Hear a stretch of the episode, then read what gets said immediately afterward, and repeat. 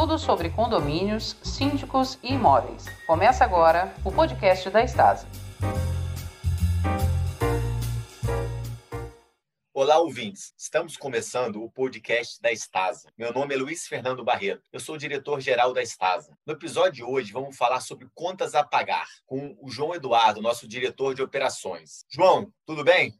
Luiz, boa tarde, tudo bem? Meu nome é João Eduardo, sou formado em administração de empresa, tenho uma experiência aí na área bancária, uma experiência anterior. Nesse período aí de 15 anos com a Estasa, tive várias oportunidades em trabalhar em, em vários setores e atualmente estou responsável aí pela área de contas a pagar, contas a receber, o financeiro, departamentos de montagem de pastas, digitalização dos documentos, expedição, TI e o setor de manutenção. Eu gostaria de agradecer a oportunidade aí através desse nosso bate-papo para transmitir os principais pontos de atenção que envolve aí o setor de contas a pagar e as suas principais rotinas, né, que é muito importante para o condomínio e para a administradora também. Acredito aí que esse nosso bate-papo vai ser uma conversa muito enriquecedora.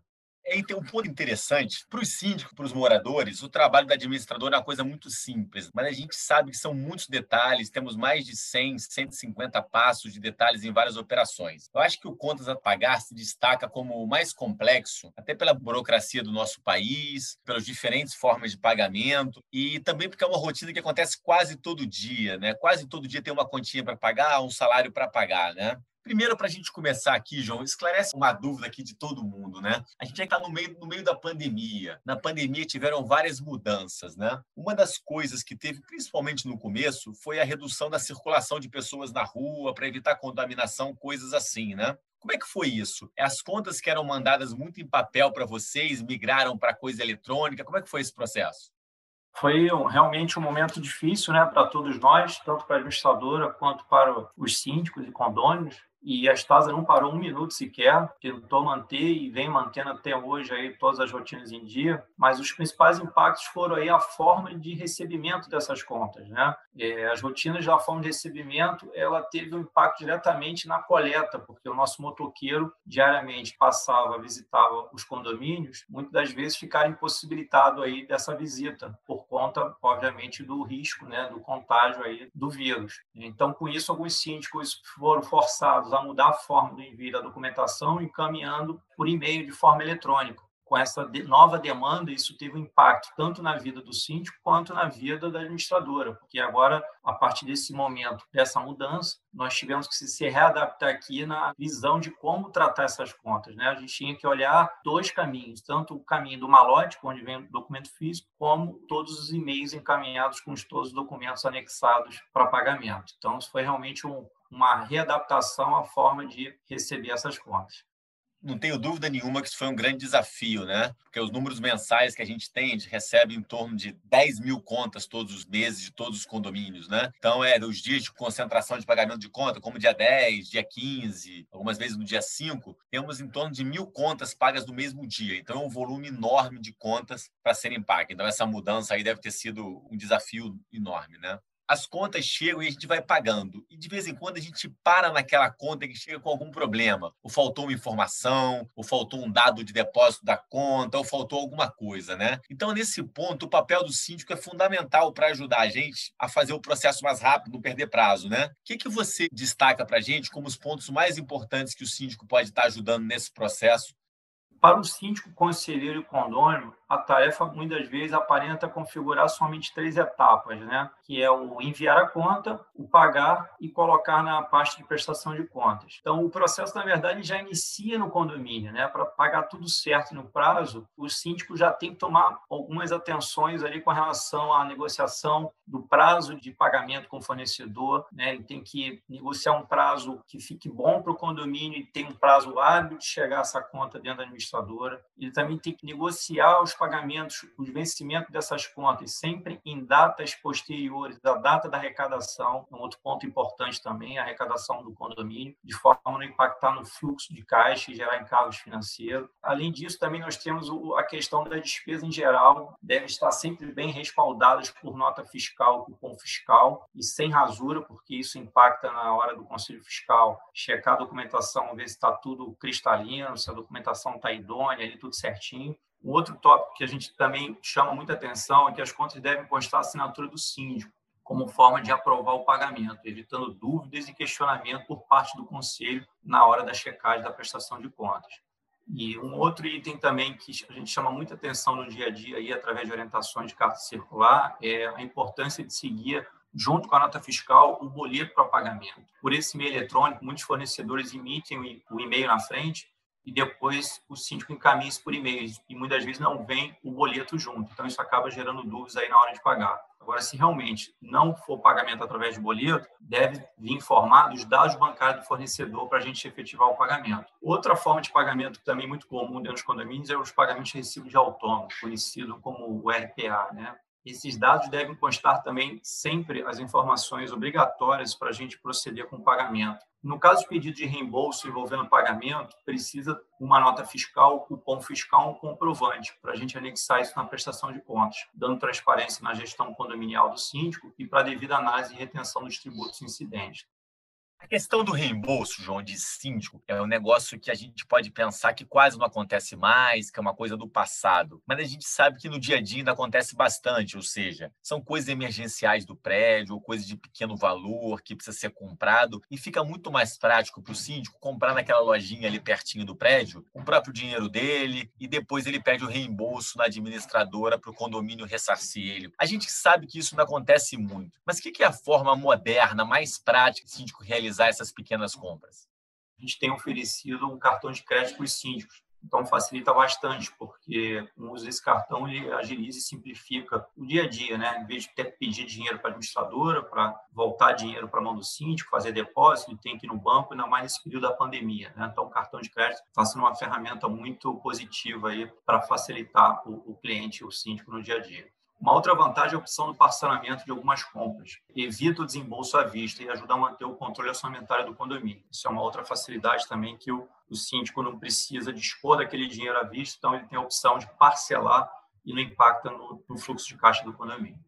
Eu acho que o Brasil é conhecido por ser um, das, um, dos regimes tributários mais complexos do mundo, né? Toda hora se inventa uma regra, uma exceção à regra, e isso não foge dos condomínios. Apesar dos condomínios não serem umas empresas propriamente ditas com receita, pagamento de imposto sobre a receita, elas têm fornecedores que sim, são empresas, então ela precisa se adequar, né? Nessa questão tributária, quais são as coisas mais importantes que a administradora precisa conferir para evitar que os condomínios façam coisas erradas? Uma das questões mais importantes da administração condominial é o cumprimento dessas obrigações fiscais, né, em função do risco aí, porque qualquer informação errada, recolhimento errado para a Receita Federal, isso gera um cruzamento de dados, isso volta uma notificação para o condomínio, gerando multas. Primeiro é saber se a empresa está apta para realizar o tipo de serviço, né? Saber se a empresa, muitas vezes, a gente se surpreende aqui na hora de checar o CNPJ também do, do fornecedor, perante a Receita ele já nem existe. Um outro ponto também que a gente checa sempre é o regime tributário do fornecedor, para certificar se o fornecedor ele está enquadrado no Simples Nacional. Então, a gente tem que checar isso porque ele tem algumas isenções com relação aos tributos. E os tributos têm que estar devidamente destacados. Então, uma vez o fornecedor emitindo a nota, o contador dele, né, sabendo das regras da legislação, precisa estar tudo certinho para não fazer nenhum recolhimento indevido. Ou, ao mesmo tempo, deixar de recolher algum tributo. E se a descrição do, dos serviços está registrada de forma clara e detalhada. Esse é outro ponto muito importante, porque muitas das vezes a gente consegue identificar se tem imposto ou não de acordo com o serviço prestado. A forma detalhada é muito importante para a gente fazer essa análise e, por fim, a gente entende também que o, o, tributo tem que estar calculado corretamente, né? porque não basta só estar destacado, ele está tá com os seus percentuais certinho. Então, para cada tributo, ele tem um percentual específico e, para isso, a gente também faz a checagem. Então, basicamente, são esses cinco tópicos aí que a gente, de cara, já tem que checar para não deixar passar nada e não sair nada errado com o pagamento do prestador e, futuramente, quando a minha receber alguma notificação. Eu acho que quem está no condomínio nem imagina quantas coisas a gente precisa olhar. E qual a formação da equipe? Assim, porque eu acredito que não é uma pessoa qualquer que consegue aprender e olhar isso tudo, porque tem um conhecimento profundo. Você simplificou, mas o Brasil não é simples, né? Como a gente já falou. Qual, qual a formação das pessoas que trabalham nessa tarefa? Preferencialmente com formação e experiência na área de contabilidade, economia e finanças. São as áreas afins aí que estão mais envolvidas com essa parte de legislação, tributos, eles são pessoas técnicas que estão sempre se atualizando, acompanhando, fazendo treinamento e reciclagem para poder manter o mais atualizado possível, porque a legislação muda a cada momento, né? Então, esses três aí a gente entende que seriam os mais bem encaixados para a função. Depois, acabamos de pagar as contas. O próximo passo é prestar as contas, ou seja, mostrar para as pessoas do condomínio quanto se arrecadou, quanto se gastou, quanto sobrou e etc. Né? E a gente sabe que muitas, muitos condomínios ninguém olha a prestação de contas, muitas vezes nem o síndico olha em detalhes. Qual a importância de mais pessoas, além do síndico no condomínio, estarem dando aquela olhada, aquela checada nos balancetes e nas pastas? Primeiro tópico aí, pegar a pasta do mês anterior, ver qual técnico fechou o saldo, recebeu a pasta do mês, cruza essa informação, dando tudo certo, dá continuidade na conferência. Já tendo divergência, nem confere nada. Na mesma hora tem que estar avisando a administradora. Verificar também se os gastos estão devidamente acompanhados dos seus comprovantes. Esse é o próximo passo aí. Então, tem que estar tudo com nota fiscal, cupom fiscal, a cada emissão de nota tem que ser um CNPJ do condomínio, porque muitas vezes o fornecedor pode se enganar, são fornecedores que prestam serviço para dezenas aí de outros condomínios, ele, e muitas vezes os contratos são de valores iguais, então para evitar qualquer problema maior depois, é bom também olhar se está com razão social, CNPJ do condomínio, tudo certinho. Se os pagamentos com fornecedores e gastos com pessoal estão sendo efetuados dentro do prazo, especialmente as contas de concessionários, os seguros obrigatórios, os impostos e os encargos sociais.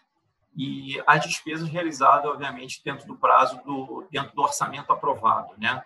Porque também, se o condomínio não tendo um orçamento organizado e tem um acompanhamento, se todo realizado está dentro do orçado, acaba estourando o saldo do condomínio e gerando problema no fluxo de caixa para o dia a dia e gerando cotas extras. Isso também não é bom. A prestação de contas tradicional sempre foi feita em pastas em papel e agora chegaram as pastas digitais, né? Ou seja, você não precisa mais manusear aquele monte de documento de papel que só tem uma cópia para todo mundo poder olhar. Você olha na internet, várias pessoas ao mesmo tempo, né? Como funciona isso e quais as grandes vantagens? É, a tecnologia está cada vez mais se tornando essencial no dia a dia do condomínio.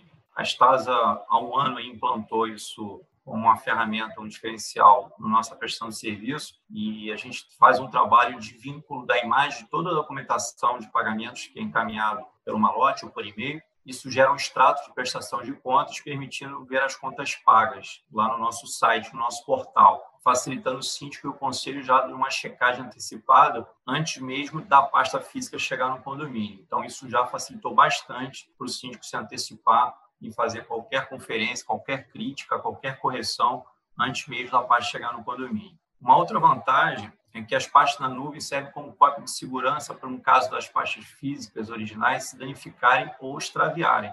E para acompanhar os dados dessas contas pagas, basta o síndico e conselheiros e condônios acessar as informações de forma bem simples, via portal da Estasa, no nosso endereço www.estasa.com.br ou utilizando o aplicativo do Play Store, pesquisando pelo app chamado Icondo. Então, através desses dois caminhos, o cliente consegue de forma antecipada fazer a conferência, tirar dúvidas, facilita bastante aí não só para o síndico, mas também para a administradora quando necessário.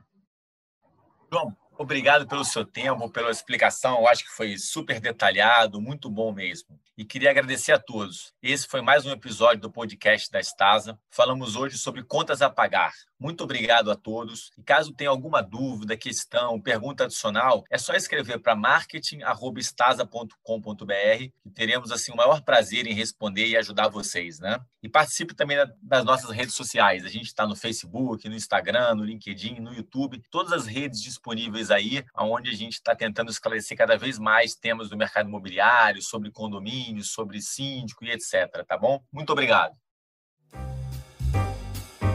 Esse foi o podcast da Estasa. Até o próximo episódio.